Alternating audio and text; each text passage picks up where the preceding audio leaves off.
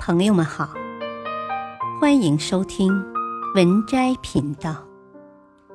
本期分享的文章是：世界上最具有能量的语言，一定要经常说。科学家做过一个惊人的实验，每天对着一滴结晶水说：“我讨厌你。”对另一滴说：“谢谢你。”一周后再观察，发现前者变得杂乱无序，而后者竟长成了心形。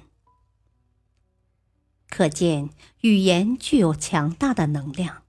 消极的语言会创造不好的事物，而积极的语言会产生美好的镜像。世界上最真挚的感情就是感恩之情，最具有能量的语言便是“谢谢你”。常把这三个字挂在嘴边，你的命运会越来越好。感谢上天的恩赐，《道德经》第五十一章中讲：“道生之。”德畜之，物行之，事成之。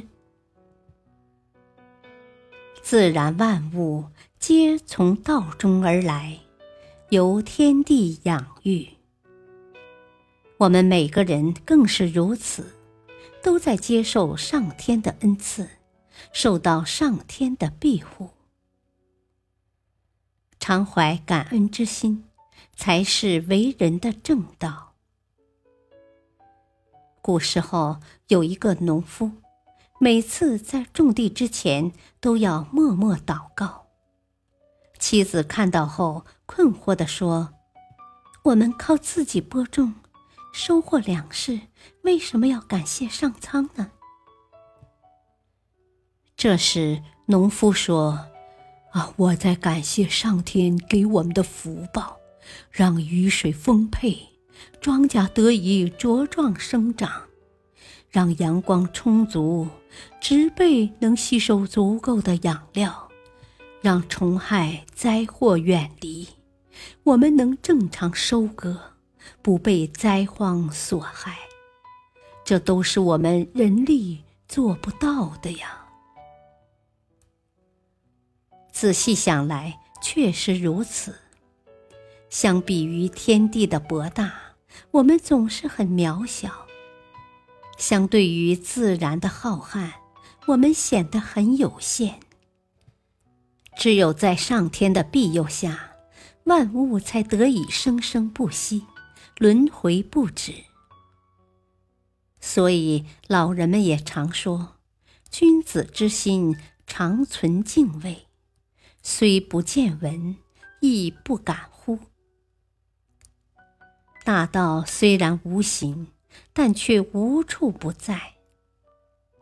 真正的智者明白自身的局限，通晓自然的规律，心存敬畏，常思感恩，从而远离灾祸事端，过得顺风顺水。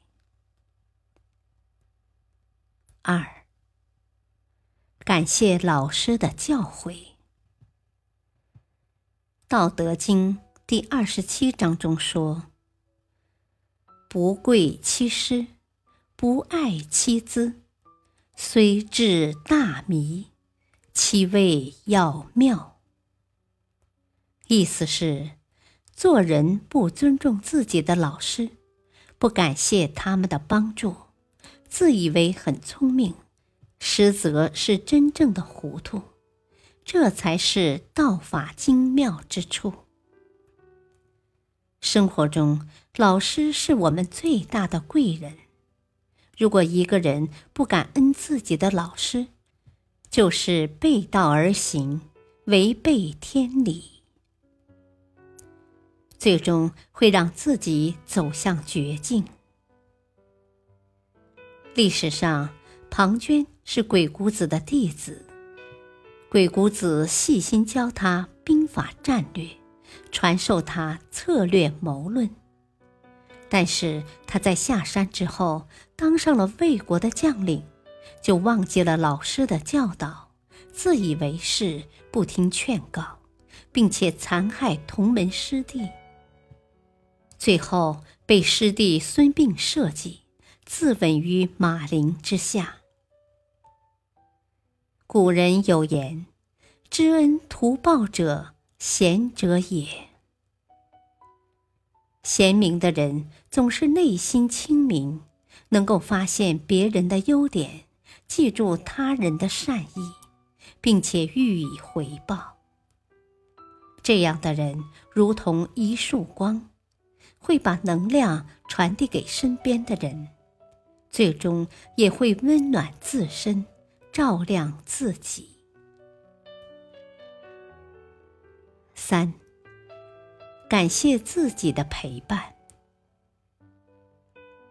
杨绛先生曾说：“世界是自己的，与他人毫不相关。”深表同感。人到中年，慢慢明白。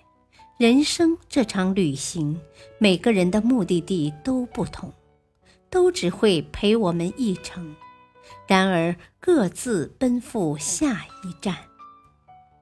能一直陪伴我们、不离不弃的，始终是自己。学会感谢自己，倾听内在的声音，才是一切幸福的开始。从前有一个妇人，丈夫离世了，婆婆在不久前也撒手人寰。无依无靠的她想要投河自尽，被一位道长救下。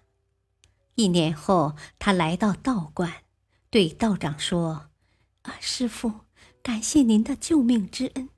如果当初不是您的劝告，我就活不到今天了。”道长听后，笑着对他说：“哦，你最应该感谢的是自己呀！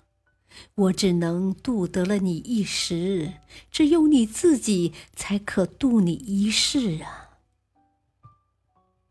确实，一个人只有自己有向好的信念，才能真正走出迷雾，迎来光明。蔡康永说：“对自己好一点，那是会跟你在一起最久的人。不妨对自己宽容一点，理解一些。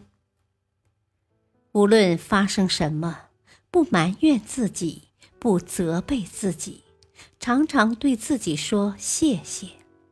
渐渐的，你会感受到平和安宁。”自在喜悦，语言所传递的能量，其实是心念的力量。正如西汉杨雄在法言中说：“言心声也，书心话也。”语言是内心的表达，文字是内心的写照。谢谢你三个字，是感激之情的自然流露，也是心怀善念的自然表达。让我们把这三个字内化于心，外化于行，不断提高自己的精神境界，提升自己的能量层次，吸引更多美好的事物进入到我们的世界。本篇文章选自微信公众号《老子道德经》，感谢收听，再会。